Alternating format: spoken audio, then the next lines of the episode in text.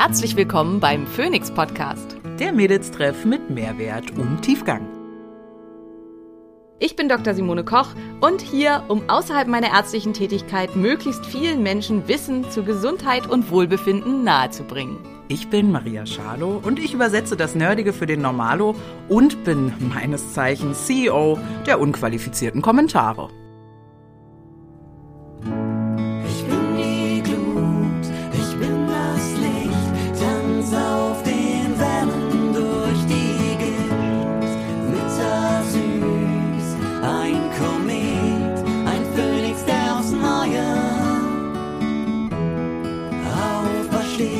Dieser Podcast dient der reinen Wissensvermittlung. Es werden Angebote gemacht, wie du Dinge umsetzen kannst, um dein Leben zu etwas mehr Energie zu führen. Es wird jedoch kein Behandlungsverhältnis geschlossen. Es wird Frühling und es wird Zeit, das Immunsystem zu unterstützen, damit es nicht auf die dumme Idee kommt, auf Pollen oder ähnliches zu reagieren oder einfach ein bisschen Frühjahrsputz im Körper zu machen. Hilfreich hierbei kann sein AG1, welches unser heutiger Sponsor ist. Dieses ist ein Nahrungsergänzungsmittel aus 75 verschiedenen Inhaltsstoffen aus natürlichem Ursprung, die dabei helfen, eine Grundversorgung mit Nährstoffen möglich zu machen, sofern die Ernährung ebenfalls ausreichend und gut ist. Mit dem Link Athletic Greens slash Simone bekommt ihr ein zusätzliches Vitamin D Präparat, welches für ein Jahr reicht, sowie einen Shaker und einen Messlöffel sowie eine schöne Aufbewahrungsdose dazu. AG1 kommt als praktisches Abo zu dir nach Hause, welches du jederzeit kündigen kannst, welches dir aber hilft, dieses Ritual mit in dein Leben aufzunehmen und dauerhaft durchzuführen. Gute Nahrungsergänzungsmittel sollten für mich verschiedene Kriterien erfüllen. Sie sollten nachhaltig und möglichst aus kontrolliert biologischen Inhaltsstoffen produziert sein. Sie sollten aus Deutschland stammen und sie sollten natürlich von hervorragender Qualität und sauberen Inhaltsstoffen geprägt sein. Hier kann ich euch alle Produkte von Naturtreu absolut ans Herz legen. Ihr bekommt hier Produkte wie zum Beispiel Nervenstärke, ein B-Vitaminkomplex mit aktivierten B-Vitaminen oder auch Blutkraft, ein Eisenkomplex kombiniert mit Fenchel, der weniger stark auf den Magen schlägt oder auch Flammengarde, die Zusammenstellung aus verschiedenen sekundären Pflanzenstoffen aus Weihrauch, Ingwer und Zimt, die dabei helfen können, Entzündungen vorzubeugen oder diese zu bekämpfen. Mit unserem Code Phoenix10 erhaltet ihr 10% auf alle Produkte von Naturtreu.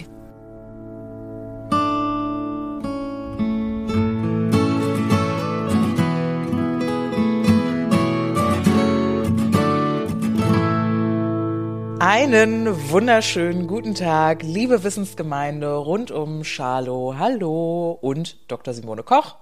Ihr habt uns sicher vermisst, denn dem einen oder anderen ist aufgefallen, letzte Woche gab es uns nicht. Ähm, wir machen das tatsächlich nur, um zu realisieren, ob ihr wirklich dran seid und uns dann auch wirklich dolle nervt, ob es denn heute keinen Podcast gibt. Ne, Simona? Oder damit ihr die einzige Folge aus der Vorwoche nochmal hört, was auch einige gemacht haben. Grund. Korrekt, ne? Oder einfach von ganz am Anfang nochmal reinhören oder so. Nein, nein, Quatsch, wir wollen euch natürlich gar nicht ähm, unser Wissen oder Simones Wissen, sind wir ehrlich, vorenthalten. Und ähm, Mona äh, hat heute äh, erzählt, dass sie ganz oft gefragt wurde nach ihrer Heilungsgeschichte. Und das ist natürlich, wenn wir so eng befreundet sind, wie wir sind, kenne ich äh, vieles schon. Aber natürlich noch längst nicht alles. Ich weiß so ein paar kleine Ausreißer von ähm, Omas Körnerkur. War das irgendwas in deiner... Dr. Ritters Körnerkur. ja, aber mit, mit Mutti oder mit Oma hast du die gemacht oder so? mit, ne? mit Mutti. Ja, was äh, Spoiler-Alarm äh, bei Zöliakie nicht so gut ausgegangen ist, schon damals, Ja. nicht so gut vertragen wurde.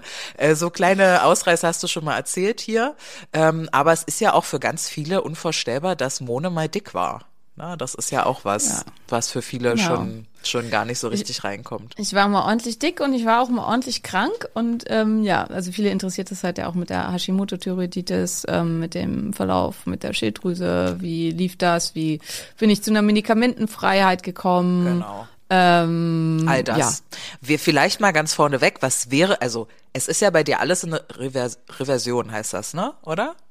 Remission. Remission. Super, danke. Es ist alles in Remission. Aber was, äh, was waren deine Diagnosen? Also was war die Liste an Sachen, die du hast, hattest, hättest, wenn du nicht so deinen Lifestyle leben würdest, wie du ihn lebst?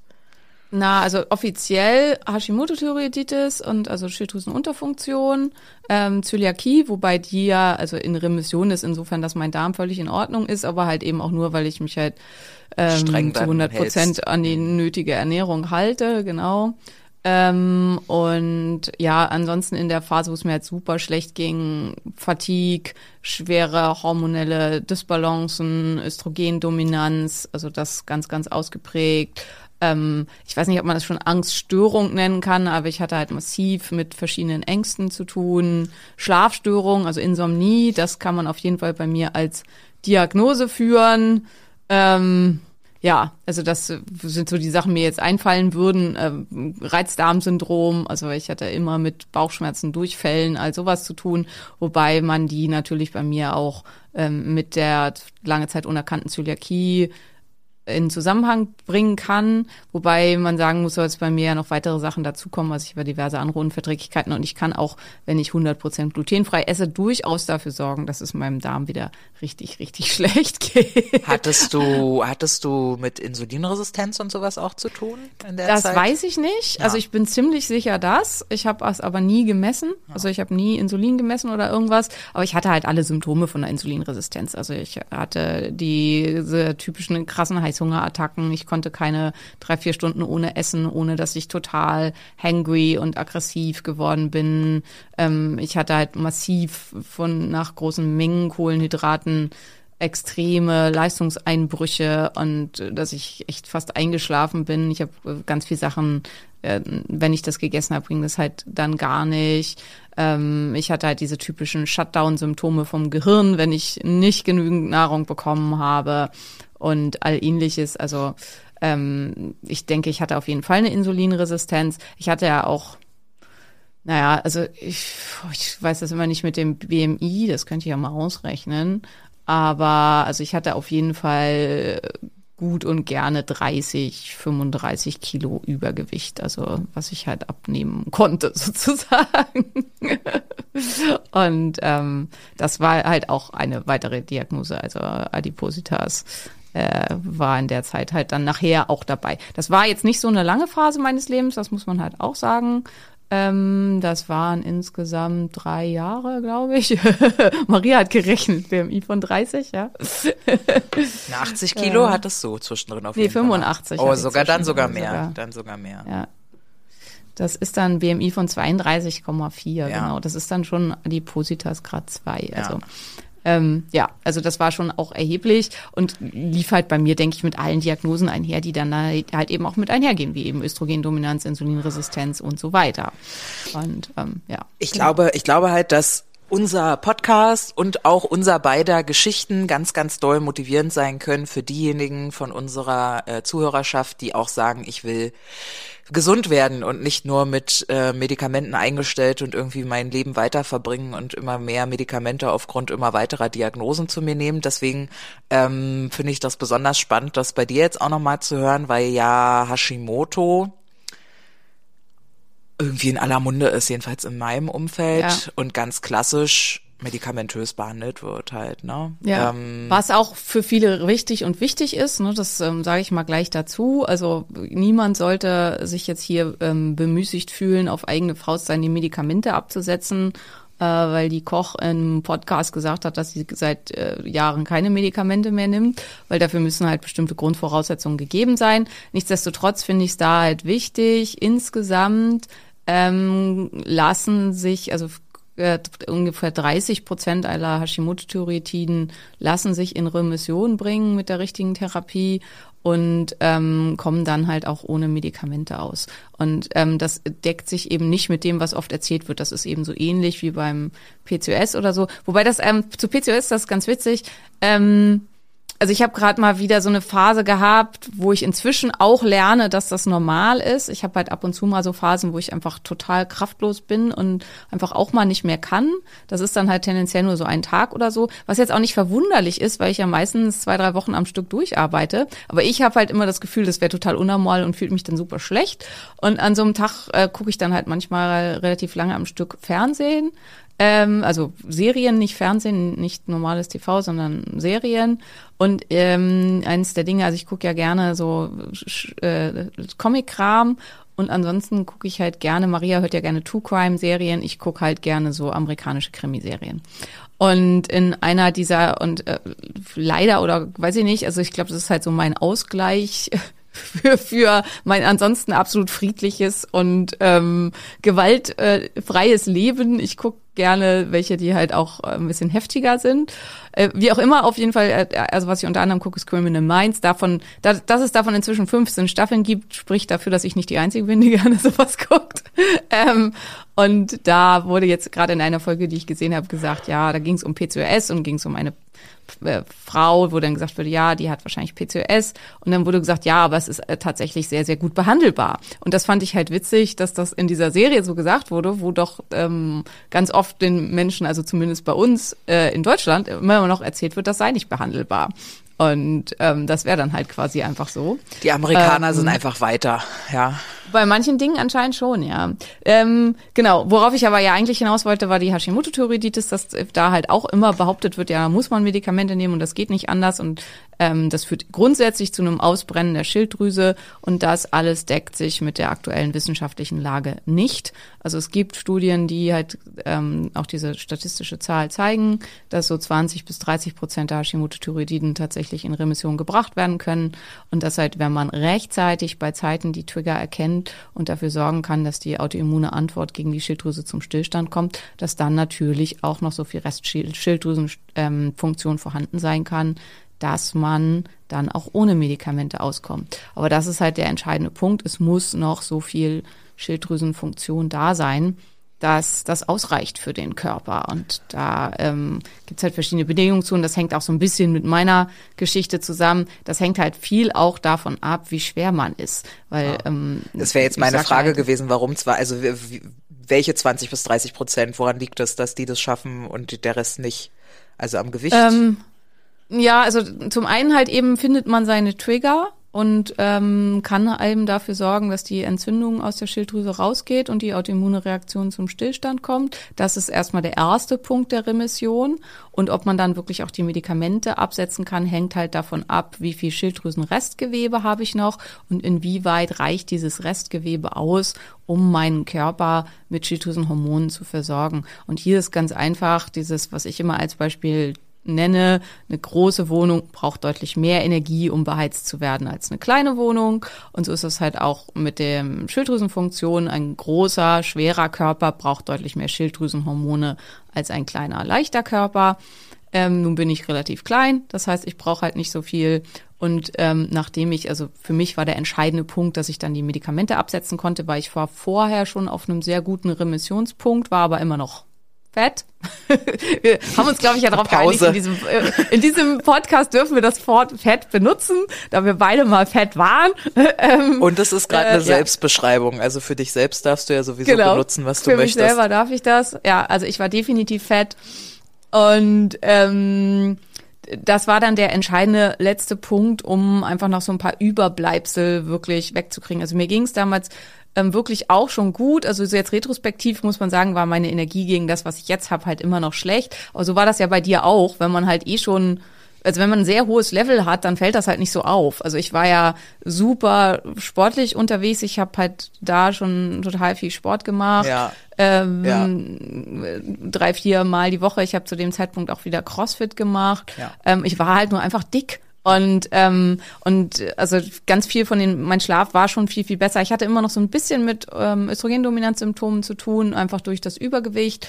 Ähm, aber das meiste war wirklich in Ordnung und da habe ich ja auch schon das gemacht, was ich halt bis heute mache. Also da hatte ich schon die Praxis gegründet und so weiter. Mm, Und dann war eben der letzte Punkt, dass ich dann nachher wirklich auch ohne Hormone klarkommen konnte, war, dass ich 30 Kilo an Gewicht abgenommen habe. Und dann, ich habe noch in etwa 10 Milliliter Schilddrüse Das ist okay. Das, für eine misst, das misst man in Milliliter. Genau, das müsste man in Milliliter, ja. Ähm, das ist noch, äh, ist okay für eine Frau meiner Größe ähm, und so weiter, ist aber relativ wenig. Und ähm, das hat eben nicht ausgereicht für eine 85 Kilo Frau. Das hat aber ausgereicht für eine 60 Kilo Frau.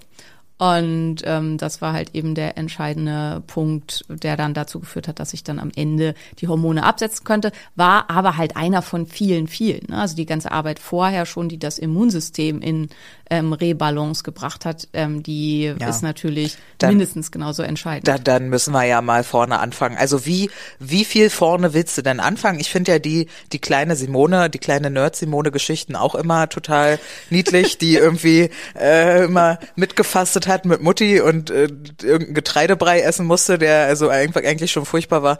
Aber ich weiß nicht, ob die schon so relevant sind für die Diagnostik, auf jeden Fall Zöliakie, ne? Aber das kam ja eigentlich alles erst viel später. Ja, ja, aber schon würde ich sagen, also ich glaube halt retrospektiv, das habe ich ja auch schon ein paar Mal erzählt, dass ich halt ähm, schon ewig mit der Schilddrüse zu tun hatte und Zöliakie hatte ich halt sicherlich schon seit der Grundschule.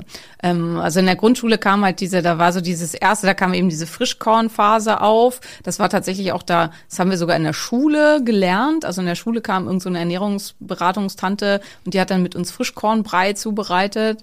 Und ähm, also einmal von der, das war gerade mega Trend da. Und meine Eltern fanden das halt auch total toll. Und dann gab's halt jeden Morgen Frischkornbrei. Und ähm, das hat halt, ich hatte vorher schon oft Bauchschmerzen und oft Schwierigkeiten mit dem Darm, aber dann wurde es halt richtig, richtig schlimm.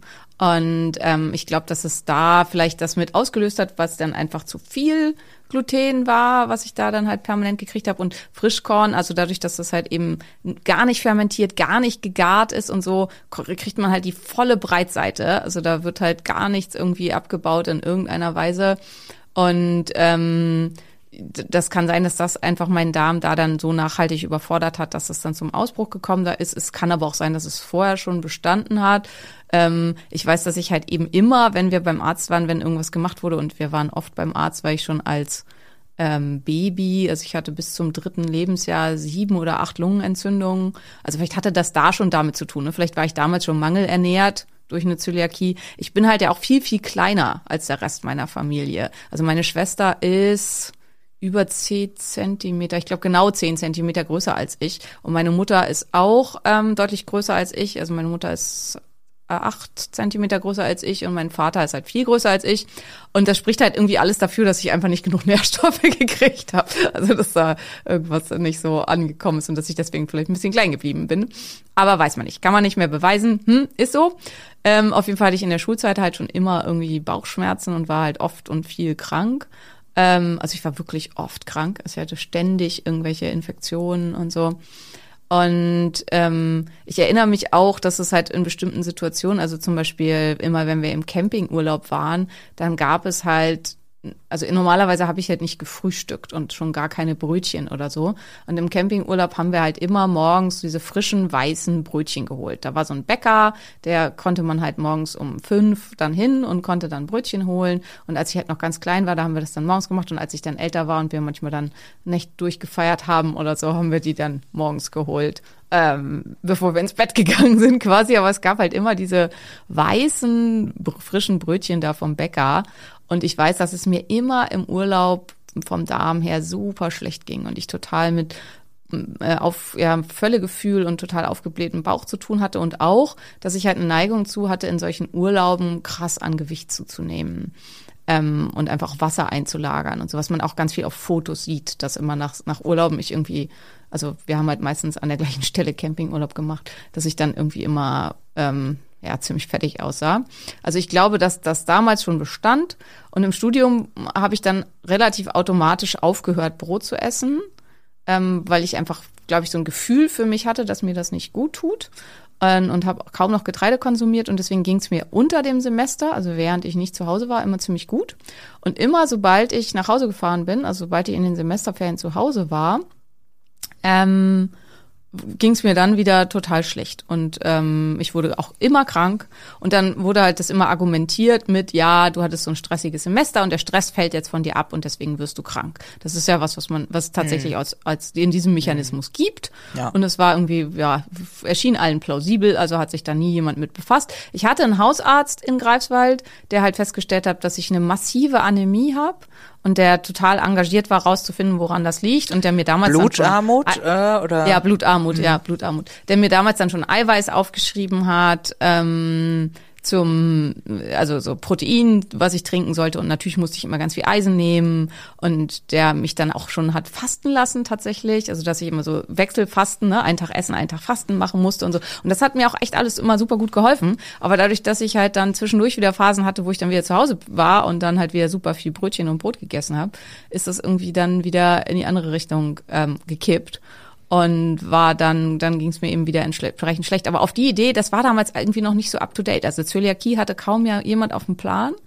und da ist einfach niemand drauf gekommen. Und dann hatte ich im Studium schon so einfach, dass ich immer super müde war und wirklich, also todmüde, obwohl ich eigentlich ausreichend geschlafen habe. Also ich hatte damals war meine Schlafstörung noch schlimmer. Also ich hatte schon auch Phasen, wo ich irgendwie ganz, ganz wenig und ganz schlecht geschlafen habe. Aber grundsätzlich war das mit dem Schlaf ganz okay. Nichtsdestotrotz bin ich oft in den Vorlesungen wirklich beim Sitzen und Schreiben eingeschlafen. Erzähle ich ja auch immer gerne. Da sieht man, hat, sieht man, hat man mein Heften so gesehen, ein Satz und dann an einer Stelle geht einfach die Linie nach unten, wo mir der Stift abgerutscht ist, wo ich wirklich beim Schreiben eingeschlafen bin. Und das ist mir dauernd passiert. Crazy. Aber auch das, ich kannte das nicht anders und auch beim Lernen. Also ich hab, bin ganz oft beim Lernen am Schreibtisch eingeschlafen. Und ähm, ich kannte das nicht anders und ich dachte, das geht allen so. Und ich hatte auch eine sehr gute Freundin, ähm, die zum Beispiel auch das ganz oft hatte und die auch oft so Tage hatte, wo sie die Augen nicht aufgekriegt hat. Also ich hatte oft dann so Tage, wo ich dann im Bett gelegen habe und geschlafen habe und ich wollte wach werden und ich habe einfach meine Augen nicht aufgekriegt. Also ich kann das, im, ich kann mich da noch dran erinnern, aber ich kann das im Augenblick, also ich kann das heutzutage überhaupt nicht mehr nachvollziehen, weil ich das halt überhaupt nicht mehr kenne. Aber ihr ging das auch so und wir haben dann halt mal darüber geredet und deswegen dachte ich irgendwie, das sei normal. Also ich dachte halt, das geht jedem so. Genauso wie ich halt auch immer dachte, dass wenn man auf den Bauch fasst, also wenn man auf den Bauch drückt, dass das dann schmerzt, dass das normal ist. Und wir haben dann im Studium ja auch gelernt, viszerales Nervensystem, super empfindlich, besonders schmerzempfindlich und so. Und deswegen, das erschien mir auch alles total plausibel. Auf den Bauch drücken tut weh. Das ist, war für mich irgendwie einfach, es gab nur diesen einen Zustand. Und insofern glaube ich, ich hatte damals schon eben mit Schilddrüsenunterfunktion zu tun. Und ich hatte definitiv damals schon mit ähm, massive Entzündung im Darm. genau, massive Entzündung im Darm und damit halt ganz, ganz viel zu tun. Ja, und ich habe, glaube ich, schon ein paar Mal erzählt, ich habe halt immer Blut gespendet, weil ähm, ich eine relativ seltene Blutgruppe habe. Und ähm, und es gab dann immer, und ich war einfach, ich war arm im Studium und das äh, wirklich arm. Also ich hatte ähm, damals 420 Mark im Monat, mit denen ich klarkommen musste. Die Miete für meine Wohnung kostete 210 Mark. Das war damals ja noch Mark. Und das mit dem Rest, also mit 200 Mark musste ich über den Monat kommen. Und das führte oft dazu, dass ich am Ende des Monats einfach kein Geld mehr hatte, also gar nichts. Und dann bin ich zum Teil Blutspenden gegangen, weil dann gab es 20 Mark.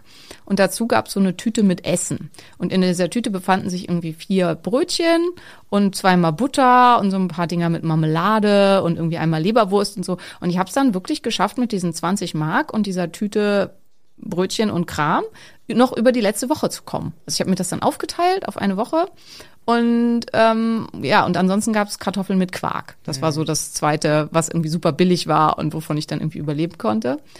Und ähm, worauf wollte ich eigentlich hinaus?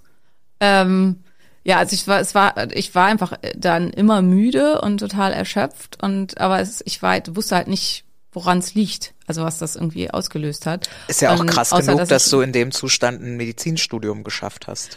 Ja, absolut. Also ich habe da hatte neulich mit einem, ich weiß gar nicht mal mit wem, kann sein, dass es Charlotte Wagner war, aber mit einer anderen ähm, Medizinerin auch das Gespräch und die bei der das so eine ähnliche Geschichte ist. Ähm, die hat auch gesagt hat, wo wären wir vielleicht gelandet, wenn wir irgendwie nicht, also das damals schon gewusst hätten, Wobei man ja sagen muss, ich bin ja gut durchs Studium gekommen. Also ich hatte ja keine irgendwie krassen, dass ich irgendwas nicht geschafft hätte so, oder so im Gegenteil. Also ich habe ja im Physikum enorm gut abgeschnitten und habe halt auch die anderen Staatsprüfungen alle eigentlich mit guten Noten bestanden. Ähm, aber es war halt auch ein riesen Struggle, ne? Also es war, es hätte auch, also das ist Medizinstudium immer.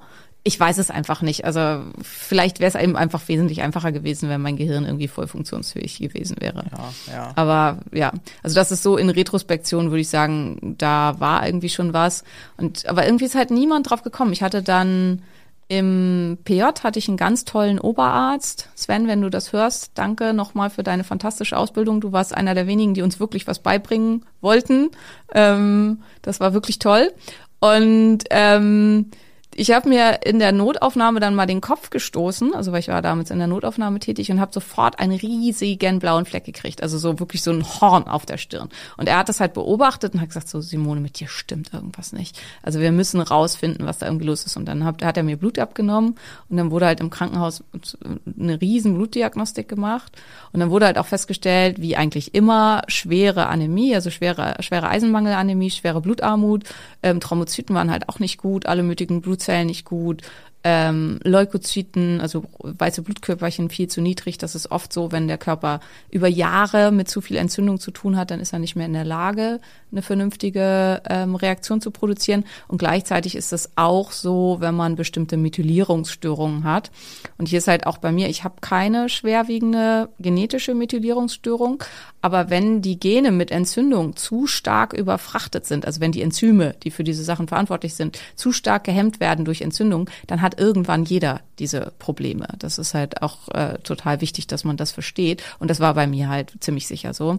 Also Leukozyten halt auch total niedrig. Aber dass das eine Zöliakie sein könnte, da ist selbst dieser wirklich tolle Oberarzt damals nicht drauf gekommen. Ja, wenn Und, du sagst, es war halt auch noch nicht so bekannt, da muss man ja ja. Oh, wir sind ja halt nicht bei dann so- Dr. House, ne? Ja, wir haben dann damals halt so Sachen gemacht, dann kamen immer die Pharmavertreterinnen noch und hatten dann ja umsonst irgendwelche Medikamente verteilt. Das war damals halt alles noch ein bisschen, das war ja noch vor dem Transparenzgesetz, da wurde man noch sehr viel intensiver beschenkt mit allem möglichen. Und dann kriegten wir halt auch, was weiß ich, vier, fünf Spritzen Epo. Äh, So eine Epo-Spritze kostete damals schon irgendwie 2000 Mark oder so. Oder nee, dann waren schon Euro. Ähm, und dann haben wir einfach mir Epo gespritzt, weil ich halt immer so super niedrige rote Blutkörperchen hatte. Und dann ging es mir natürlich auch besser. Ne? Und ähm, dann fühlte ich mich auch wohler. Was ist Aber das ist Epo? halt dieses ähm, Erythropoetin, das, was die Radfahrer sich spritzen zum Doping, Ah, um ach du mehr Scheiße. Sauerstoff im Blut zu haben. Ähm, ist Okay. natürlich eigentlich ist eigentlich ein Medikament, was man bei äh, Eisenmangelanämien gibt, zum Beispiel bei Krebserkrankungen. Ah, okay. Ähm, und wir hatten das dann halt eben als Probegeschenk gekriegt sozusagen und dann. du musstest ähm, das nehmen, damit du überhaupt funktionierst. Nee, prima. Genau. Nee, klasse. Ja. Mhm. Und das ist halt klassische Symptombekämpfungsmedizin. Das hat geholfen, aber Ja, es nicht wurde bei der halt Ursache. die Ursache halt überhaupt nicht geklärt. Ja. Was würdest denn du Und- sagen? Ach so, sorry. Hm?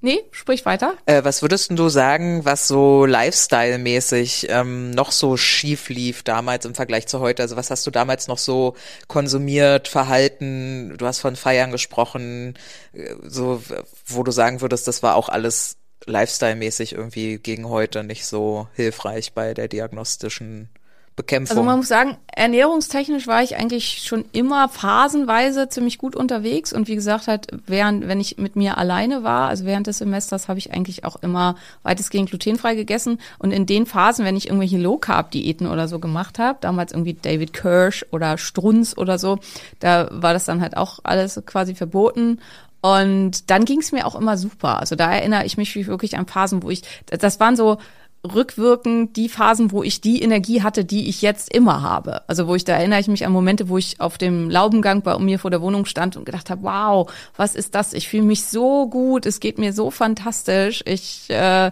und das waren waren dann und dann habe ich halt gedacht, das wären so Phasen, weil ich mich halt super schön und super schlank gefühlt habe und so mit der neuen Ernährungsform. Tatsächlich hat aber die neue Ernährungsform halt eben, glaube ich, dazu geführt, dass mein Darm dann mal heil war, die Ernährung, äh, die Entzündung runtergegangen ist und ich natürlich halt dann auch nicht mehr diese krassen Wassereinlagerungen hatte und so und dann ausnahmsweise Nährstoffmängel eben mal so. ja, ausnahmsweise mal die volle Energie hatte. Nährstoffsmängel hatte ich trotzdem. Ähm, ja, lifestyle-mäßig dümmste Idee ever war halt da eine Phase, wo ich dann meinte, ich muss vegan essen. Das habe ich ein Jahr lang gemacht. Dann hatte ich ja kein Geld. Das heißt, ähm, ich habe ähm, vegan mäßig halt, ja, ich habe dann ganz viel Hülsenfrüchte halt gegessen, die dann ja auch so, also ungekocht, uneingeweicht gekauft. Dann hatte ich halt keine Zeit, habe das damals ja auch noch nicht besser gewusst. Dann habe ich die halt im Schnellkochtopf gekocht, ohne die vorher zweimal zu weichen und abzugießen und keine Ahnung. Ja, und dann war es halt irgendwann, mein ganzer Freundeskreis hat schon Witze gemacht, weil ich halt wirklich ununterbrochen gegessen habe und trotzdem immer dünner wurde. Also wirklich, da war ich zwischendurch richtig, richtig dünn. Warum? Weil mein Darm halt so entzündet war, dass er nichts mehr aufnehmen konnte. Und dann hatte ich halt irgendwann, dann wollte ich wieder mal zu meinem Blutspenden gehen. Genau deswegen habe ich vorhin angefangen, das zu erzählen. Ähm, und dann hat der Arzt, also am Anfang wurde einem immer Blut abgenommen und das dann sofort einmal schnell gecheckt. Und dann hat der Arzt gesagt, um Gottes Willen, Sie dürfen kein Blut spenden, Sie brauchen Blut. Sie haben nur ein HB von 7,5. Normal ist bei Frauen ab 12. Also das ähm, war eine richtig, richtig schwere Eisenmangelanämie. Ähm, Scheiße. und das war halt eben nach dieser Vegan-Phase und dann hat der äh, Doc damals zu mir gesagt, wenn ich, wie essen Sie denn? Und das war ja schon gut genug, dass der eine Idee dazu hatte, dass das am Essen liegen könnte. Und dann habe ich gesagt, ich bin vegan. Und er hat gesagt, wenn ich Ihnen einen Tipp geben darf, Sie gehen jetzt nach Hause und kaufen sich ein Steak. Und, ähm, und das habe ich dann tatsächlich gemacht. Und mir ging es dann auch instant so viel besser nach diesem Stück rotem Fleisch, dass äh, das für mich irgendwie dann überhaupt keine Frage mehr war. Und dann hatte sich Veganismus für mich erledigt. Und das ist auch einer der Gründe, und da bin ich auch ganz offen und transparent wird, warum ich halt äh, so vehement versuche, das klarzumachen, dass Veganismus nicht für jeden die Gesundheitslösung ist, weil we- mich hat Veganismus halt super, super krank gemacht. Ja, das ist für in- mich einfach auch was, was nicht geht. In der Bubble, in der wir unterwegs sind, gibt's da einige von, die sich, also auch in meinem Umfeld gibt's da einige von, die sich den Darm damit zerhauen haben und die dachten, es wäre halt normal, dass man mehrfach die Woche Durchfälle hat oder eben aufgebläht ist und das ist halt so.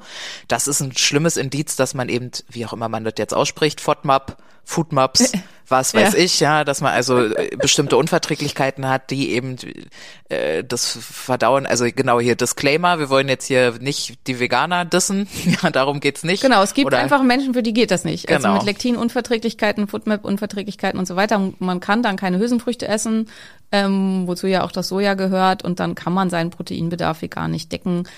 Ginge natürlich auch mit krasser Supplementierung und so, ist für mich nicht der Weg, finde ich, ist so weit ab von natural und natürlich und weiß ich nicht, ähm, ja, ist für mich einfach nicht der Weg. Wie auch immer, das war eine ganz, ganz dumme Idee, lifestyle-technisch. Die zweite ganz, ganz dumme Idee war die von Maria bereits angesprochene Dok Dr. Ritters Körnerkur. Das habe ich irgendwann mal in den Semesterferien mit meiner Mutter zusammen gemacht. Das hat dann dazu geführt, dass ich eine ähm, Dermatitis herpetiformis During entwickelt habe. Das ist die Hauterscheinung der Zöliakie.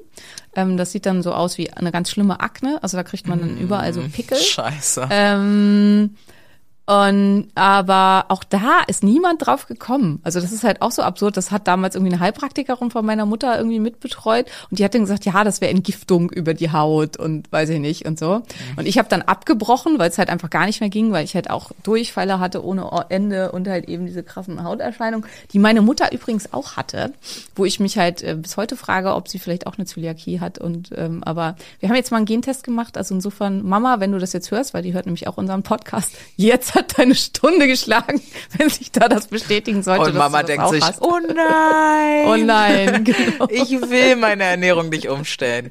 Ja, ja. Du, du schaffst das auch. Du schaffst das auch, wenn du das möchtest. Ja, verstehe. Okay, also ist ja relativ wahrscheinlich, ne, mit den, äh, mit den, mit den Genen. Du hast ja auch das Gen und Robert, glaube ich, auch. Und das, die Kinder haben es Nee, Robert auch, hat's aber- nicht. Robert, Ach, hat nicht. hat's nicht. Ah, Die ich- Kinder haben es leider beide von mir. Ich dachte, bin Robert hat's, aber bei ihm ist es nicht ausgebrochen. Das war irgendwie Nee, immer nee, mein. er ah. hat's, er hat's nicht. Okay, okay. Äh, die- Er hat's auch in der Familie, deswegen dachte Ah. ich immer, er, er Ach, hat es genau. Auch. Äh, Jetzt genau weiß ich auch, wie ich drauf komme, wegen Jenny. Genau, wegen Jenny, genau. Ja. Und aber äh, tatsächlich äh, ist, bin ich die, die Böse, die, Du bist die die, Übeltäterin. schl- die schlechten Mutationen. Und vielleicht wissen wir ja bald, dass Mutti die Übeltäterin ist, ne? Bist du ja dann gar nicht. Und dann muss man ja sagen, geht's ja immer so weiter hoch, den, äh, Ja, ja. den Stamm, deswegen, wen juckt's? Ja, Genau. okay, diese Körnerkur. Mhm. Also, genau, und, ähm, und dann Last Part, der, was man bei Zöliakie auf gar keinen Fall tun sollte. Und das ist wirklich eine Geschichte, die erzähle ich jetzt hier einfach, die ist nämlich äh, auch wirklich ein bisschen eklig. Ähm, da war ich schon, oh, das war schon zum Ende meines Studiums hin, weil da war ich nachher dann schon im PJ, als ich, äh, ähm, und da habe ich dann Atkins-Diät gemacht. hm, habe ich schon Und von gehört, ja. Ja, und das war damals noch, also in der Low Carb Phase, da gab es dann Brote, die waren nur aus Gluten. Die bestanden aus Gluten mit ein bisschen, also weil Gluten ist ja das Weizenprotein, also das Eiweiß des Weizens. Und das waren dann Brote, die wurden halt nur mit Gluten gebacken und dann noch ein paar Körner da drin und so. Und die konnte man sich über so Low Carb Versande damals bestellen. Und das habe ich dann halt auch gemacht. Und das Witzige war, dass ich damals dachte, weil man interpretiert sich ja für sich immer irgendwie sowas und ich habe gleichzeitig auch wahnsinnig viel Fleisch gegessen und wir waren dann auf Helgoland und auf Helgoland gab es zollfrei argentinisches Fleisch zu kaufen und dann haben wir halt eben ganz viel Filetsteak und so mitgenommen. Also wir, wir waren mit dem Segelboot unterwegs, wo es ein ähm, Tiefkühler gab, ähm, Generator betrieben und dann haben wir halt ähm, den ja, Tiefkühler, äh, aus dem Tiefkühler das äh, ganze Fleisch im Tiefkühler mitgenommen. Auf jeden Fall ähm, hab, haben wir dann wahnsinnig viel Fleisch gegessen. Und deswegen dachte ich, das wäre dieser große Fleischkonsum gewesen. Und das ist halt auch so, so weswegen ich dann eine Zeit lang immer gedacht habe, ich darf nicht so viel Fleisch essen. Ich habe damals immer noch nicht den Dreh gekriegt, dass das das, äh, das Gluten ist. Also da, da kann man halt mal sehen, wie ja verpeilt auch man als selbst als angehende Medizinerin da sein kann.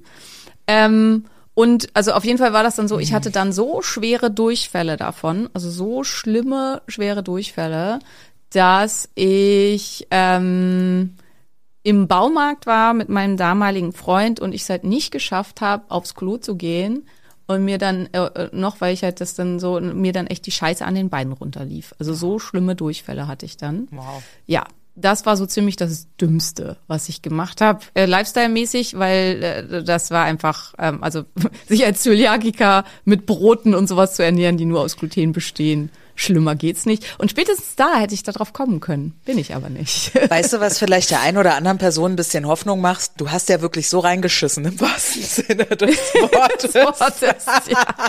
mit deiner, mit deiner Essensauswahl und ja dann wochenlang Diäten wahrscheinlich in diese Richtung gemacht und dir ja wirklich den Darm so hingehunzt, dass vielleicht diejenigen, die noch nicht so doll schlimm lange damit zu tun haben, vielleicht ja die Hoffnung haben könnten, dass es bei ihnen auch nochmal wieder in den Griff kriegen und du hast es ja auch wieder in den Griff bekommen. Also insofern Genau. ist Ja, das ja, ist das ja nochmal alles gut gegangen. Aber unfassbar. Ich dachte mir auch gerade so, vielleicht ist da auch ein Stück, ähm, will man das wissen? Weißt du, wie ich meine? Also will man, will man sich eingestehen, vielleicht- dass man kein Brot und Brötchen darf oder so? Keine Ahnung. Ja, wobei man echt sagen muss, das war damals noch nicht auf dem Schirm. Also glutenfrei war echt kein Thema. Also das war so Zöliakie und und ich kann mich auch im Studium klar kam das mal, aber das kam dann halt als einheimische Spru und das ist dann eine Erkrankung bei Kindern, die dann massiv mit Bauchkrämpfen zu tun haben und die im Strahl erbrechen und ähm, das war so das, was wir gelernt haben über Zöliakie und das ist halt auch ähm, bei Erwachsenen auftreten kann und dass es halt auch mit so unterschwelligen Symptomen einherlaufen kann. Und ähm, das sind alles so Sachen, die haben wir nicht gelernt. Also das war irgendwie halt so überhaupt nicht auf dem Schirm tatsächlich. Und drauf gekommen bin ich dann halt eben erst später, als ich dann wusste, okay, ähm, ich habe äh, eine Hashimoto-Thyreoiditis und dann bei über darüber gelernt habe, dass man bei Hashimoto Gluten weglassen sollte. Und ich dann halt angefangen habe, Gluten komplett wegzulassen, beziehungsweise auch nicht komplett, muss man ja auch sagen. Ne? In der ersten Zeit habe ich dann immer gedacht, ach na ja, mal, wie was ganz viele Hashimoto-Leute machen, ne? mal eine Ausnahme, das geht schon. Und habe dann halt gemerkt, wie schlecht das für mich ist und habe dann aber auch erst die Tests gebraucht, die mir halt schwarz auf weiß gezeigt haben, okay, ich habe Zöliakie. Und das dann halt eben wirklich zum ersten Mal im Leben, in meinem Leben 100 Prozent weggelassen habe und dann gemerkt habe, wie gut mir das tut. Ähm, aber also, und deswegen wegen ist da vielleicht auch mit dem schweren Schüben der Hashimoto-Thyreoiditis und mit dem starken Ausbruch der Hashimoto-Thyreoiditis, ähm, vielleicht, also war das für mich halt nicht schlecht. Also weil sonst hätte ich, sonst hätte ich jetzt vielleicht schon Darmkrebs. Also weil das Risiko, ähm, Darmkrebs zu erleiden ab einem Alter von 45, glaube ich, ähm, ist, wenn man halt eine unerkannte Zöliakie hat, die nie behandelt wurde, ist halt um 10 Prozent erhöht. Das klingt jetzt nicht so viel, ist aber schon ganz schön viel. Und, äh, nee, um das Zehnfache. Ist das dann 10 Prozent? Doch. Weiß ich nicht, aber es klingt auf jeden Fall viel. Ja, Leute, guck Ähm. mal, wir können noch kein Mathe, aber wir leben trotzdem ziemlich gut damit. Das ist in Ordnung, ja, Ja. der Beweis. Ähm, Ähm, auf jeden Fall äh, hat, ich, ja, wie auch in immer. der Diagnostik Ähm, irgendwie auch seinen Vorteil gehabt, meinst du? Genau, es hat das dann halt schon geholfen, ja. Und wie ging das halt, wie kam ich da dann dahin tatsächlich? Ähm, Mich- nach meinem, ja, Weil frag. mich würde gerade noch interessieren, warst du da schon dick? Wann bist du dick geworden? Nee. Nee, ne? Du nee, da war ich die ganze schlank. Zeit schlank, aber mit einem wahnsinnig hohen Aufwand. Also ich habe halt immer Diät gemacht, seitdem ich mich erinnern kann. Also seitdem ich zwölf bin, habe ich halt permanent irgendwie gefastet oder Ja, aber Diäten ganz gemacht. ehrlich, wenn es dir immer gut ging oder oft gut ging in Diäten, da wird man ja auch süchtig nach Diäten, weil du Ja. wusstest ja nicht genau, was da passiert, aber dir ging's ja anscheinend immer doch eine Weile viel, viel besser als ohne Diät. Ja, absolut, Ne? absolut. Also mir ging's, weil ich meistens halt irgendwie Diäten gemacht habe, wo man halt, außer Dr. Ritters Körnerkur, Hm. wo man halt kein Gluten, also ich habe viel halt, das war ja damals schon, was weiß ich, hier ist House Beach Diät, äh, ja, wie gesagt, David Kirsch, Strunz und so, das waren alles halt Sachen, wo ähm, Brot und so, also Brot macht halt auch einfach tendenziell dick, ne? Das kommt dann halt nie vor und ähm, ja, ich habe dann halt insgesamt halt viel, viel weniger Kohlenhydrate und so gegessen. Und dann ging's mir halt eben immer viel, viel besser. Und ja, das könnte halt damit auch was zu tun haben. Ähm, aber solange, das habe ich auch in meinen Büchern drin, habe ich halt Fasten als Tool genutzt, um mein Gewicht zu kontrollieren und habe ähm, immer zwischendurch äh, recht lange gefastet, um damit drauf zu bleiben. Und es war halt immer so ein, ja, zwei, drei Kilo drauf und dann habe ich halt wieder die Notbremse gezogen und habe über, über einen längeren Zeitraum Diät gemacht und dann wieder zwei, drei Kilo runter. Das heißt, ich habe immer so geschwankt zwischen, na, waren schon, waren eher fünf als zwei, drei Kilo, also zwischen so 62 bis 62,5 Kilo und 57 Kilo in Phasen von enormem Psy- äh, Prüfungsstress, Liebeskummer oder ganz besonders dummen Ernährungsweisen war ich auch mal so bei 53 Kilo. Aber das war halt, und man muss dafür sagen, zu meinem heutigen Gewicht im Vergleich, damals habe ich noch keinen Kraftsport gemacht. Ne? Dementsprechend ähm, war halt, also ganz, ich würde sagen, Ganz, ganz zierlich. Genau, also das heißt, meine damalige Figur, so mit 57, 55 Kilo, ist ähm, überhaupt nicht zu vergleichen mit meinen heutigen 58 Kilo, weil ich halt einfach keine Muskeln hatte. Also es war halt deutlich mehr Fett an mir dran. Ähm, ich habe halt wahnsinnig viel Ausdauersport gemacht und ich dachte, ich mache Kraftsport. Ich habe halt dieses Hot Iron alias Body Pump, habe ich zwei, dreimal die Woche gemacht ähm, wo man halt dann irgendwie 2,5 Kilo hin und zwei, äh, 2000 Mal hin und her bewegt. Ähm, ja, heutzutage weiß ich, ich hätte mich vielleicht lieber für eine andere Sportart entscheiden sollen. Aber nichtsdestotrotz habe ich sehr viel Sport gemacht. Also ich habe jeden Tag eigentlich Sport gemacht. Ich war jeden Tag im Fitnessstudio, aber ich habe halt eben Kurse gemacht im Okay. Wesentlichen. Und ich war immer stundenlang auf dem Stepper. Also das war halt auch ähm, um schlank zu bleiben, musste ich mich wahnsinnig viel bewegen. Und ich würde auch aus heutiger Sicht sagen, ich habe jetzt nicht übermäßig viel gegessen. Also ich hatte schon definitiv halt auch wahrscheinlich Schilddrüsenmedizin, leichte Stoffwechselreaktion, Reduktion, beziehungsweise ich hatte halt einfach auch kein gut gesteuertes, intuitives Essen. Ich habe mich halt einfach nie satt gefühlt. Und damit ich irgendwie halbwegs normal, also für mich das, was ich essen wollte, essen konnte, musste ich halt ganz viel Cardio machen und bin halt echt zum Teil zwei, drei Stunden auf dem Stepper rumgehopst und habe halt dabei gelernt. Also das ist halt was, was ich ganz viel gemacht habe. Okay, okay, also hoher Aufwand, was ja auch, ne, Entzündungen reduzieren ja auch den Umsatz und so, also wahrscheinlich Ja. eh schon klar äh, so, aber schlank war es auf jeden Fall. Okay, ja, Ja. dann weiter geht's in der Story, genau. Wir kommen heute jetzt gar nicht zur Heilungsgeschichte, sondern nur zur Krankheitsgeschichte. Ähm, genau, und dann habe ich ja irgendwann, bin ich halt, ach so, zum Lifestyle noch, das war ja eigentlich die Frage. Also feiern, klar, Mediziner feiern selten, aber wenn dann hart, also das ähm, schon, aber es war halt eben wirklich ganz, ganz selten. Also weil man muss als Mediziner einfach wahnsinnig viel lernen. Das heißt, die Tage, wo dann halt mal richtig gefeiert wurde und richtig, äh, in Anführungsstrichen, die Sau rausgelassen wurde, habe ich damals, habe ich im Studium auch gemacht, aber es war halt zwei, dreimal im Semester oder so. Aber ich also nicht weiß- so ein Student. Ich weiß, als ich dich ständig- kennengelernt habe, da hattest du eine ziemliche Koffein-Addiction. Also du hast dich ganz schön über, ja, über Kaffee ich. definiert. Definitiv. Also, aber das kam, ja, obwohl das ging schon im Studium los. Also im Studium hatte ich schon eine programmierbare Kaffeemaschine, Mhm. die schon, und das war schon das erste morgens, also schon noch, während ich noch im Bett lag, weil ich brauchte diesen Kaffee, um überhaupt aufstehen, quasi vernünftig aufstehen zu können, ähm, fing die dann schon an zu rütteln. Also dass, wenn ich mich morgens aufs Klo geschleppt habe, weil nämlich unsere erste Vorlesung, und das war immer Biochemie und Physiologie, war um 7.15 Uhr. Jeden Tag. Jeden verdammten Tag. Und auch denkt so, ey Leute, ihr habt doch den Arsch offen. Aber, und da bin ich auch eigentlich fast immer hingegangen, weil ich mochte beide Fächer total gerne. Und ähm, das heißt, um sechs bin ich aufgestanden und dann habe ich mich halt darunter geschleppt und habe mir diesen fertigen Kaffee geholt. Und dann gab's halt überall diese Kaffeeautomaten und ich glaube, damals kostete ein Kaffee 50 Pfennig. Ähm, also diese Kaffeeautomaten in der Uni, die, die waren alle da gab für 50 Pfennig. Und dann weiß ich noch, da habe ich immer Moccacino getrunken. Das war dann ein sehr starker Kaffee mit ganz viel Zucker und Schoko für 50 Pfennig. Und das war halt auch zum Teil, der hat mich halt auch mit über den Tag gezogen. Ne? Also das war so ein Zuckerboost, dann das Koffein, also typisch auch für Insulinresistenzen und ja eben einfach Koffein-Addiction. Also was mir dann, und da habe ich dann halt auch oft, wenn ich dann diese Phasen hatte, wo ich nicht halb eingeschlafen bin, dann hab, bin ich halt auch zum Teil raus aus dem Hörsaal und habe mir dann halt so einen Kaffee dazwischendurch geholt, so ein Moccacino und dann ging's auch wieder. Ne? Dann hatte ich wieder Zucker im System und Koffein. Und dann ging's, genau. Also das war ganz, ganz viel. Also großer Alkoholtrinker war ich nie. Aber Koffein war krass und Schlafmangel. Also das war halt so, also im Studium ging's halt vielleicht noch halbwegs, aber von dem Moment an, wo ich angefangen habe zu arbeiten, also unter Ärzten gibt's ja auch diesen, äh, also ist das ganz beliebt, schlafen kann man, wenn man tot ist. Und ähm, wenn man halt erstmal in der Assistenzarztzeit ist es auch schick, mit ganz wenig Schlaf auszukommen. Und also bei uns war das zumindest so, wer die meisten harten Dienste durchgezogen hat und wer halt, und es war wirklich auch immer so ein Wettbewerb, ne? Wie viele Babys hat man pro Nacht ähm, mitgeholfen auf die Welt zu bringen? Und wenn man halt so eine richtig eigentlich beschissene Nacht hatte mit 14 Geburten und nicht eine Sekunde Schlaf und Stress ohne Ende, dann haben einen halt alle beglückwünscht und alle haben sich gegenseitig auf die Schulter geklopft, wie toll man ist. Und ähm, genau, genau. ähm, darüber äh, definieren sich, glaube ich, Ärzte schon vielfach sehr und das war bei mir auf jeden Fall auch so.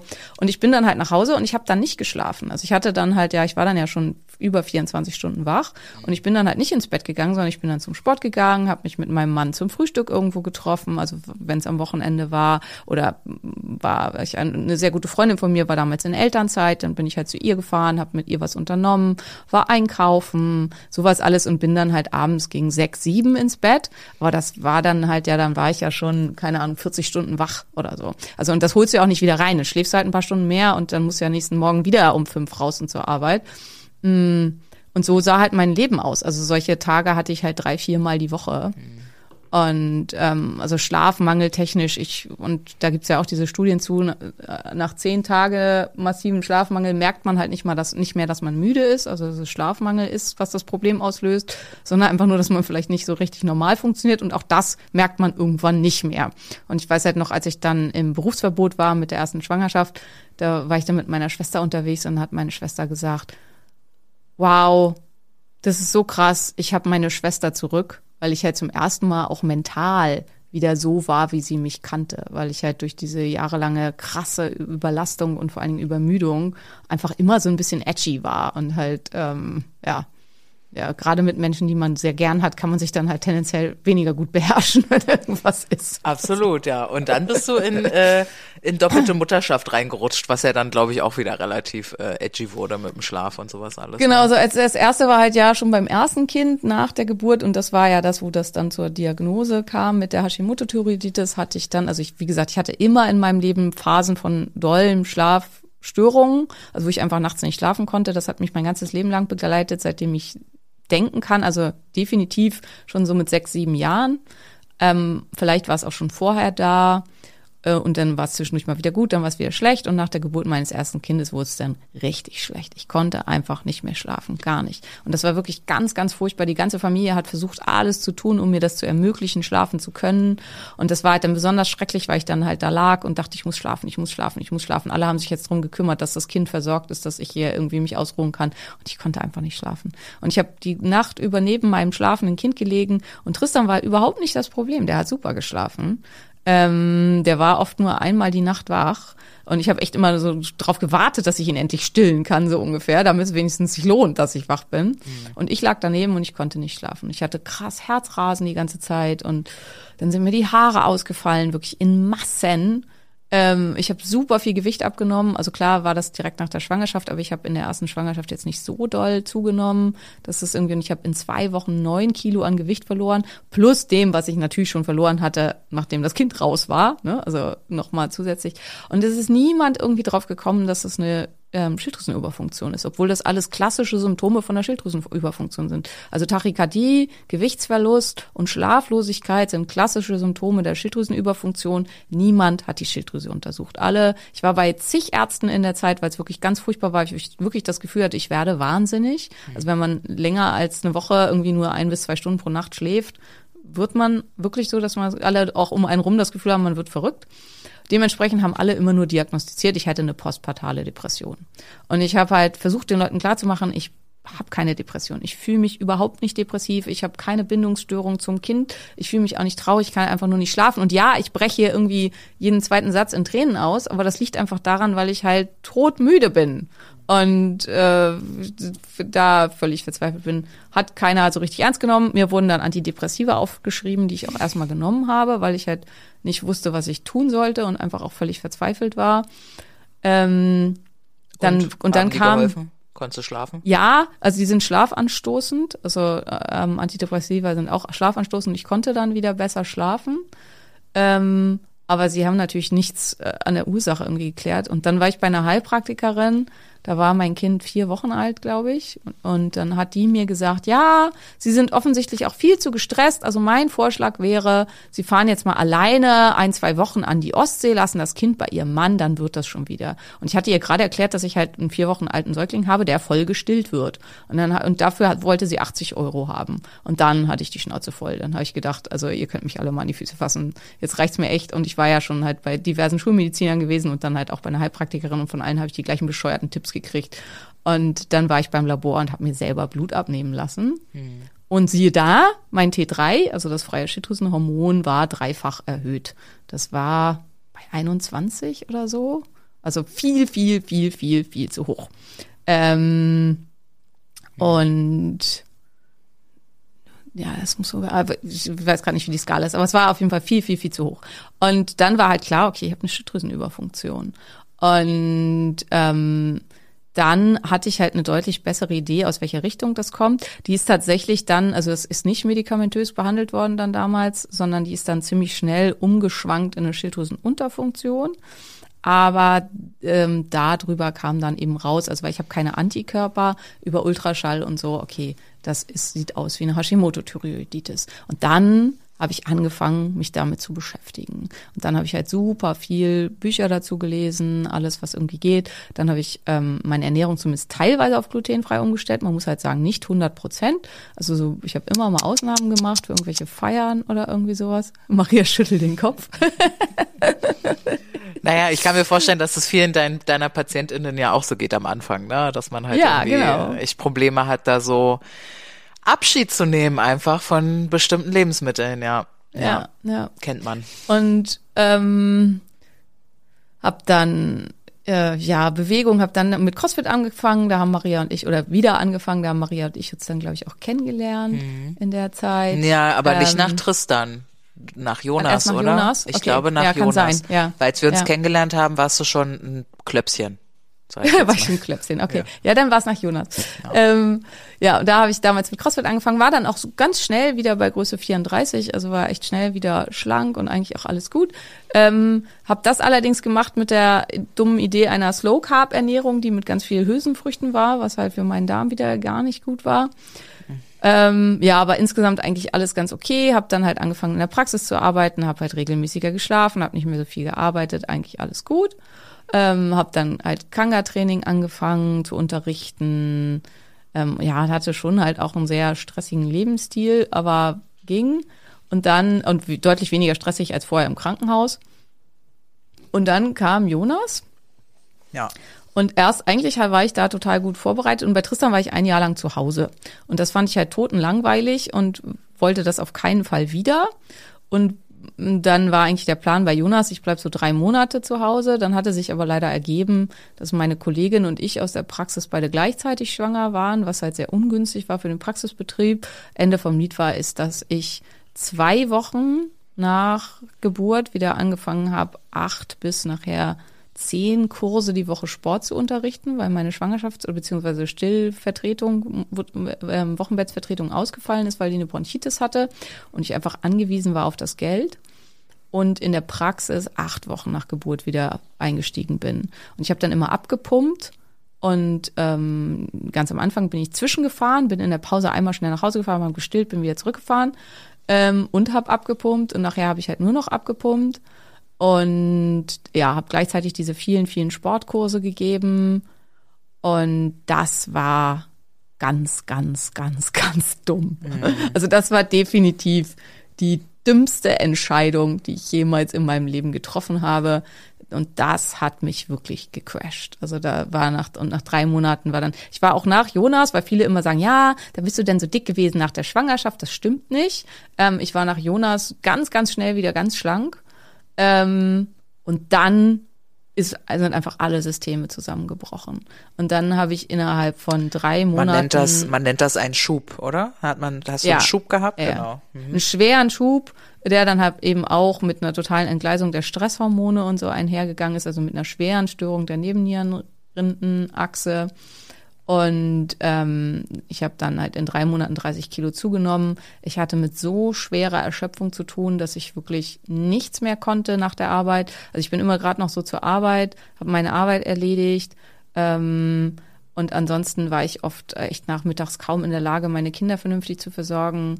War eine wahnsinnige Belastung für meine Ehe und war, glaube ich, auch was, was wir, also weil hier dann so viel Vorwurf drin war, so viel Unverständnis dafür, wie es mir geht, ähm, so viel Probleme, dass das, also das hat für uns beide, wir sind nie wieder auf einen Stand gekommen, also wir haben diese Phase nie wieder geheilt. Und ich glaube, es hat halt auch viel damit zu tun, dass wir nachher gescheitert sind, weil ja, das einfach eine super, super schwere Phase war. Und dann weiß ich noch, dann hatten wir irgendwie einen gemeinsamen Urlaub geplant und dann ist in diesem Urlaub erst mein, erst Roberts Onkel gestorben, ganz plötzlich, der ist abends ins Bett gegangen, morgens nicht mehr aufgewacht. Und dann mussten wir den Urlaub abbrechen, abbrechen, um da zur Beerdigung zu fahren. Und dann ist mein Opa gestorben. Und das war so, wo ich gedacht habe, und dann war es irgendwie einfach für mich vorbei. Also das war so, ich hatte mich die ganze Zeit irgendwie noch auf diesen Urlaub hingekämpft, wo ich gedacht habe, irgendwie da kann ich mich mal erholen. Und dann ist irgendwie das passiert und dann war ich irgendwie nur noch in so einem Überlebensmodus und habe versucht, einen Tag zum nächsten zu schaffen. Und es ging mir einfach so schlecht. Also es war nicht, dass ich Selbstmordgedanken hatte, aber ich wusste einfach nicht, wie ich leben soll. Also weil ich so energielos war und so fertig, dass ich einfach nicht wusste, wie soll ich den nächsten, nächsten Tag schaffen. Und ähm, also das war wirklich eine ganz, ganz furchtbare Zeit für mich. Kaum vorstellbar. Und dann ja auch, also, und dann ja mit zwei Kindern in der Praxis und da hattet ihr gerade das Haus gekauft und umgebaut. Ne? Exakt, Also genau, ja auch, genau. auch von den Umständen her gar keine Situation, wo man sagen könnte, ach scheiß drauf, ich bleib heute im Bett.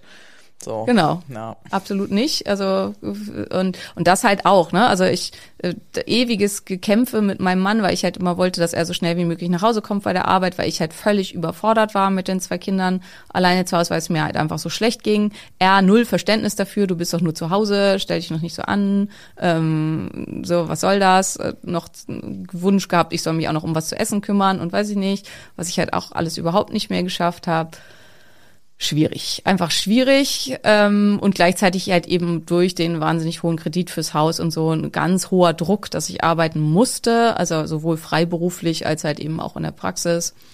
Und ähm, dadurch einfach ja alles zu viel.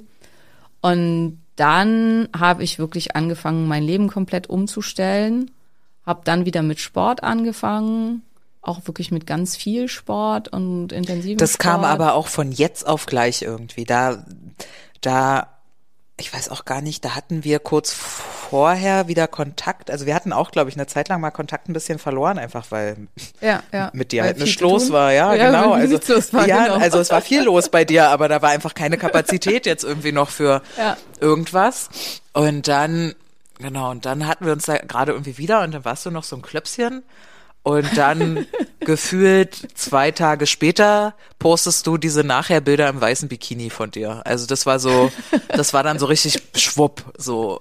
Äh, Ja, das waren halt tatsächlich dann halt drei Monate. ähm, ja, aber wieder. halt super kurz für von Klöpschen zu, was hattest du nach der Abnahme 55 Kilo oder so? Ja, 55 Kilo. Also das war ja, ja genau, das war übel krass auf jeden Fall. Ja. Ja, also dann, und das ist natürlich, das ist, bin halt ich, also das ist halt auch was, was jetzt ich auch niemandem so empfehlen kann, aber ich habe dann wirklich alles umgestellt. Ich habe dann halt meine volle Priorität auf Gesundheit gesetzt, auf meinen Schlaf, auf Sport, auf, ich habe meine Ernährung super streng umgestellt, also ich war in der Zeit halt man muss halt sagen, ich war schon in der Phase nach Jonas Geburt, also weil das war ja schon, nachdem ich mich mit dem Ganzen beschäftigt habe, habe ich halt Paleo gegessen und war halt super akkurat und super streng und trotzdem habe ich diesen schweren Schub entwickelt und so weit viel zugenommen. Und das ist halt auch wichtig für alle, die irgendwie sich immer an Ernährung so festbeißen. Es ist halt alles zusammen und es waren halt alle anderen Faktoren rundherum, waren einfach zu krass. Ist halt auch krass, Ähm. sich vorzustellen, dass nicht Ernährung dich fett gemacht hat, sondern der äh, die, dieser Rattenschwanz aus äh, Stress, Entzündung, Grundumsatz verringert sich, äh, Schub in der Schilddrüse und so. Das war's ja eigentlich. Genau. Insulinresistenz sicherlich dann Genau. massiv durch halt die ganze Entzündung. Bap, bap, ja, bap, und dann natürlich schon das Essen, ne, wenn man das dann, ich habe das dann später versucht zu rekonstruieren und habe halt festgestellt, okay, und dann war natürlich das, das Ding, ich habe ja vorher wahnsinnig viel Sport gemacht und in dieser Phase, wo ich halt dann ähm, so doll zugenommen habe, habe ich halt mit allem aufgehört, weil ich dachte, ich muss mich schonen, weil ich war ja so super erschöpft, also habe ich gedacht, okay, ich muss mich schonen, also habe ich aufgehört, Sport zu unterrichten, habe aufgehört, selber Sport zu machen. Und das ist halt leider auch, also eigentlich wusste ich das natürlich auch alles. Fatigue ist halt die Erschöpfung, die durch Ausruhen nicht besser wird, aber man weiß sich halt nicht mehr zu helfen und dann Mhm. macht man irgendwie halt auch dumme Dinge und kann halt irgendwie auch einfach nicht anders. Aber was ist, wurde, was ist dir aufgefallen? Du hast, hast du viel gegessen dann auch in der Genau, Zeit? ich habe viel gegessen. Ah, Ich habe okay. viel gegessen, aber super clean. Also, ähm, weil dieses, das wird einem ja auch oft dann gesagt von Patienten, ja, Frau Doktor, am Essen kannst nicht legen, ich esse super gesund. Und ich habe halt auch super gesund gegessen, super clean Paleo. Aber ich habe halt gern mal dann so eine ganze Tüte Nussmix am Tag gegessen. Und die hat halt einfach auch schon 1000 Kalorien, ähm, wenn nicht sogar mehr, das weiß ich nicht so genau. Ähm, aber also auf jeden Fall 1000 mindestens. Dann habe ich halt riesige Portionen immer zu allen Mahlzeiten gegessen, weil ich halt einfach unglaublich Hunger hatte die ganze Zeit und das ist Kenn ja auch ich. typisch Insulinresistenz, Ja. Äh, Entzündung macht Hunger. Ähm, und dann ist halt eben auch unter einer Insulinresistenz, äh, ja, ist ja, dass der, selbst wenn man mal weniger isst, dass der Stoffwechsel dann sofort angepasst wird und dass die Niedkalorien total runtergehen. Das erinnere ich halt auch einfach total krass. Ich wollte mich halt nicht ein bisschen bewegen. Also aufstehen und in die Küche gehen und mir ein Glas Wasser holen, war schon zu viel verlangt. Da habe ich halt dann meinen Mann gebeten, ob er mir ein Glas Wasser holen kann, Mhm. weil jedes bisschen, also ich war wie so eine, wie so ein Faultier, wie so eine Schnecke. Scheiße. Also jede Bewegung war, ich hatte immer das Gefühl, ich bewege mich durch Honig. Also so jeder, jede Bewegung war schwer. Also jedes bisschen viel schwer.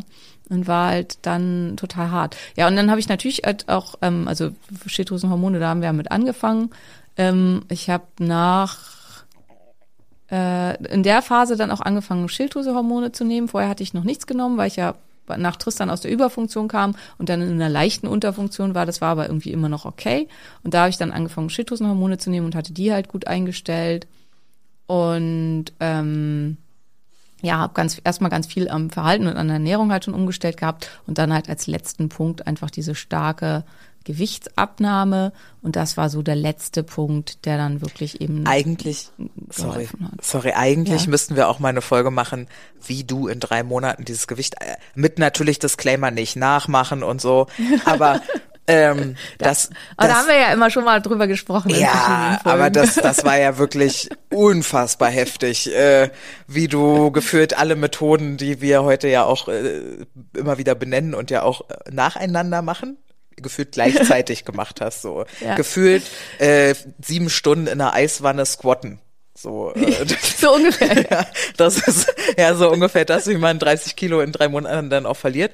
Ich finde aber viel krasser und auch viel ähm, ja schöner oder was mir auch viel Vertrauen gegeben hat, darin dann auch deine Methoden anzunehmen, beziehungsweise einfach auch nachzumachen oder dem zu folgen, was du sagst, dass du das Gewicht ja wirklich auch ähm, runtergehalten hast. Also Ja. das ist ja eben, ja, ja. Aber das war natürlich auch dann, dass alle gesagt haben, ja, das nimmst du eh wieder zu und weiß ich nicht. Und aber und es war halt so witzig, ich hatte vorher, ich war dann ja, also das klingt jetzt, als wäre es so ein kurzer Zeitraum gewesen, also tatsächlich war ich drei Jahre lang dick. Ähm, und ich warte dann, war dann an einem Punkt angekommen, wo ich gedacht habe, ach, jetzt auch egal. ne? Also jetzt, jetzt bin ich halt eine Pummelhummel, das ist halt eben jetzt dann so. Und dann habe ich meine ganzen alten Klamotten alles weggegeben, alles äh, weggeschmissen, weg verschenkt, keine Ahnung. Und dann kam eben diese Phase, wo ich dann dieses ganze äh, das Gewicht abgenommen habe. Und es ist halt auch so witzig, weil ich habe damals, also ich äh, war äh, immer schon Gilmore Girls Fan, das habe ich schon im Studium immer geguckt. Und dann kam das Gi- Gilmore Girls Revival quasi. Und da ähm, macht die Mutter, will dann eigentlich den ähm, Pacific ähm, Trail. Pacific Trail, genau, wandern. Und macht's dann aber nicht. Ähm, aber äh, für mich war das dann so, ja, wenn nicht jetzt, wann dann? Und man muss das irgendwie einfach anfangen und ich. Das äh, Buch hast du mir dann auch geschenkt in der Zeit. Ja. Das weiß ich noch genau. Da war Wild, ich, ja. Genau, Wild, genau. Das hast du mir dann noch. Ich weiß aber nicht, ob, ich glaube, das war dann zum Ende hin irgendwie deiner Ja. Abnehmphase oder so. Hm. Ja, und dann konnte ich die, also und dann war es halt zunehmend so, also ich habe die Schilddrüsenmedikation dann peu à peu reduziert, also auch immer geguckt, so wie ist es, sind hier so die Werte. Also da war ich dann ja schon in eigener Praxis tätig. Ähm, und also es ist jetzt, ne, ihr Lieben, wenn ihr zuhört, äh, die, der Zeitstrahl ist hier nicht so, also äh, nicht so konstant, sag ich mal. Also es ist äh, zum Teil ein bisschen durcheinander, wie Marie und Rea und ich das jetzt hier besprechen und vor allen Dingen ähm, nicht konstant in den Erzählungen zu welcher Zeitraum wie lange gedauert hat. Ähm, aber genau, da war ich schon in eigene Praxis tätig und hatte dadurch ja die Möglichkeit, mir irgendwie schnell und unkompliziert Blut abzunehmen und habe das dann halt regelmäßig überprüft und konnte die dann ganz absetzen. Und ich hatte zwischendurch immer noch mal Schübe, wo ich dann auch zwischendurch immer noch mal was nehmen musste. Das weiß ich noch, das war so eine Phase, wo dann zum Teil, da habe ich dann ja auch schon Facebook gemacht, Instagram damals noch nicht. Und dann habe ich halt immer mal berichtet, wenn ich Schübe habe. Und dann weiß ich nicht, dann hat mal eine unter meinen Beitrag geschrieben, ja, das kann ja alles nicht funktionieren, was die Koch da macht, weil die gefühlt hat ja ständig Schübe. Und so, wo ich dann auch gedacht habe, so, das hat mich damals total getroffen, weil ich halt gedacht habe, ja, ich berichte hier ehrlich, wenn bei mir halt auch mal was nicht so läuft und dann werde ich irgendwie so angegangen. Ähm, aber ja, das gehörte halt eben einfach auch mit dazu. Und das wurde dann aber mit der Zeit auch immer weniger. Und ich würde sagen, aktuell hatte ich tatsächlich echt schon ewig keinen Hashimoto-Schub mehr. Ich habe halt ab und zu, dass ich kontaminiert werde oder mich selber aus Versehen kontaminiere mit meiner Zöliakie und dann irgendwie zu tun habe. Und ja, Footmaps, das ist viel, viel besser geworden. Das habe ich inzwischen super gut im Griff, aber manchmal macht man da halt auch eben dumme Dinge. Ich habe vor ein paar Tagen habe ich beim Inder so in Kichererbsenmehl gebackenes Inder, Zeug gegessen. Inder ist für uns beide einfach raus. Also für mich, Ja. weil die würzen alles mit Zimt, ja. Und für dich wegen viel schwerwiegenderer Gründe, ja. Zum Beispiel Genau. überall Kichern im äh, Kicher. Ja, so Tandoori-Hähnchen oder so kann ich essen. Also das mag ich auch ganz gerne. Aber naja, ich habe da eigentlich nur zwei so eine Stücke mit Kichererbsenmehl äh, paniertes gegessen, aber dann hatte ich irgendwie schon wieder zwei Tage Darmbeschwerden. Aber das ist eigentlich auch immer ganz gut, weil ich dann wieder weiß, warum ich das nicht esse. Und dass es mir damit einfach viel besser geht. Ja, und dazu könnte man jetzt noch viel, viel, viel, viel mehr erzählen, aber eigentlich haben über alles, wie das zwischendurch so ablief und so Maria und ich in diversen Folgen auch schon geredet. Aber das ist so, würde ich sagen, die grobe Geschichte. Ja, ja. Ja. In Schnellfassung zusammengefasst, bist du heute koffeinfrei? Genau. Ja. Ich bin koffeinfrei. Wir bin schlafen schlank. jede Nacht so sechs Stunden, sieben Stunden. Du schläfst nicht so viel, ne? Sechseinhalb Stunden schläfst du oder so? Mm, Ja, sechseinhalb bis sieben Ja. schlafe ich auf jeden Fall. Genau. Du bist Und schlank irgendwie, Körperfettanteil. Drei bis viermal die Woche Sport, bin super konstant mit meiner persönlichen Ernährung, Genau. die halt ähm, glutenfrei, hülsenfrüchtefrei, Samen- und Saatenfrei und minus diverse Gemüse ist ähm, und halt extrem nährstoffdicht. Ich überprüfe ganz, ganz regelmäßig meine Nährstoffe, gucke, dass ich da mit allem versorgt bin. Eisen ist tatsächlich ein schwieriger Punkt geblieben. Ähm, ich, meine Vermutung ist, also der Eisenab, au- eisenaufnehmende Abschnitt des Darms ist nur 20 Zentimeter lang und ich glaube, dass der durch die jahrelang unerkannte Zöliakie bei mir so viel Schaden genommen hat, dass der einfach nicht mehr gut funktioniert.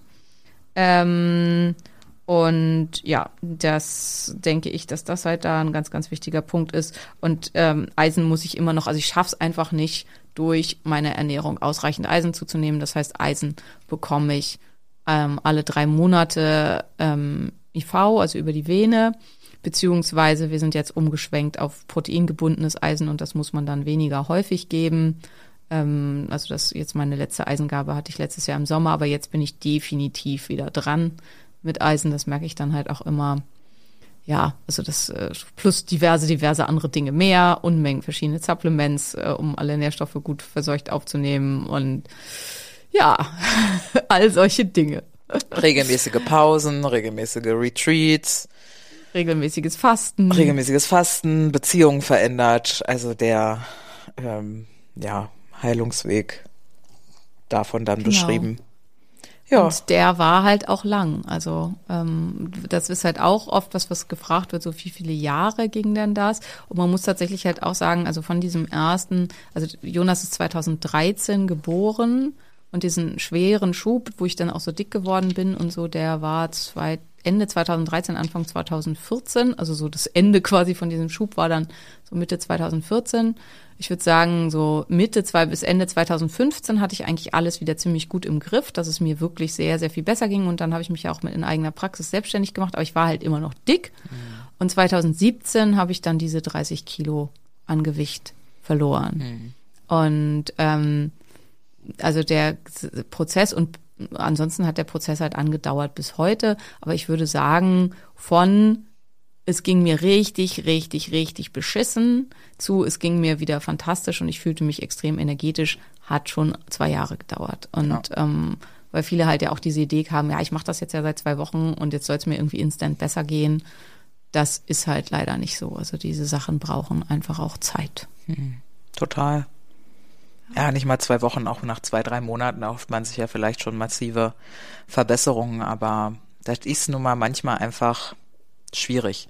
Ich habe ja Und bei diese, manchen ist das auch so, also und viel, aber ja, manche Sachen brauchen halt auch Zeit. Entschuldigung, ich ja, habe ja. Nee, nee, ich wollte nur sagen, ich habe ja diese Freundin, die äh, nichts essen kann, außer sie hat jetzt drei Monate Karnivore GAPS-Diät gemacht, Knochenbrühe Ja. und äh, Fleisch. Und jetzt kann sie nach drei Monaten feiert sie gerade, dass sie ähm, Ziegenmilchprodukte essen kann. Sehr gut. Ja, also da scheint auch ein bisschen was geheilt zu sein im Darm, aber Super. Die spart gerade noch auf Praxis Dr. Koch. Sehr gut. Ja, dass sie mal vorbeikommt. Genau. Ja, ihr Lieben, wir hoffen, das war halbwegs spannend für euch. Wer Und mehr dann- wissen möchte, darf äh, die Bücher kaufen. Ich finde, da ist es auch Genau. noch mal deutlich ausführlicher beschrieben und auch mit was genau, wann genau, wie genau, welche Supplemente und so. Ich höre die Fragen schon reinkommen und Fasten, welches Regime und das hat Simone eigentlich alles. Also sowohl im Anti-Entzündungsprogramm ist das ja drin, als auch In allen Büchern ist ein Teil. Ja. Genau.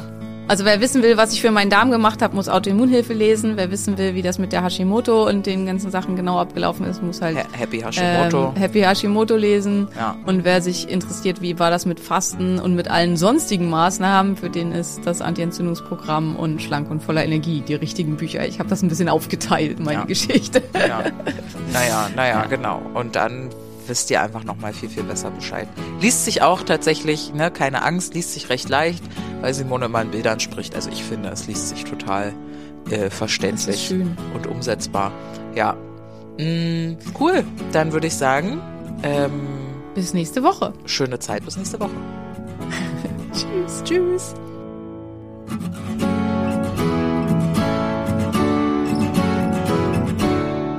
Das war der Phoenix Podcast. Vielen Dank, dass du zugehört hast und ich hoffe, du bist auch nächste Woche wieder mit dabei. Mehr über mich und meine Arbeit findest du im Internet auf meinen diversen Homepages. Hey, wenn du bis hier aber gehört hast, ne? Und du hast mindestens einmal geschmunzelt, ich weiß das. Wir sind lustig. Und du hast das Sternchen noch nicht gedrückt. Dann mach das bitte noch und denk an den Liebesbrief. Küsschen!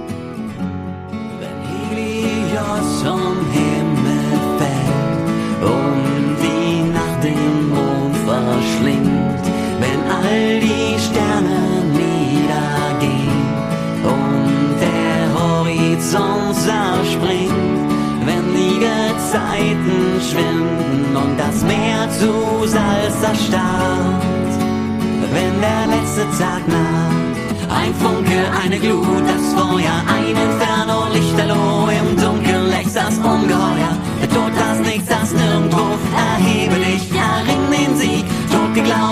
aus der Asche, spreiz deine Schwingen und flieh.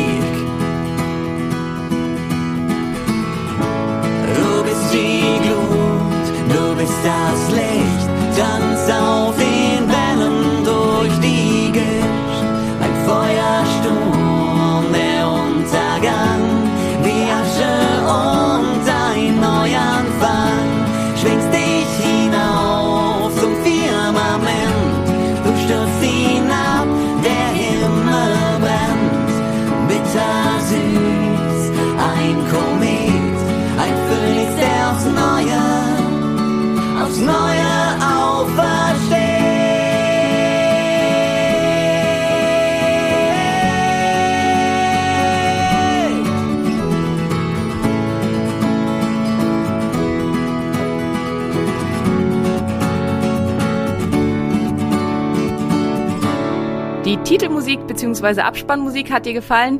Dies sind Beauty and the Bard. Guck doch mal auf ihrer Homepage vorbei.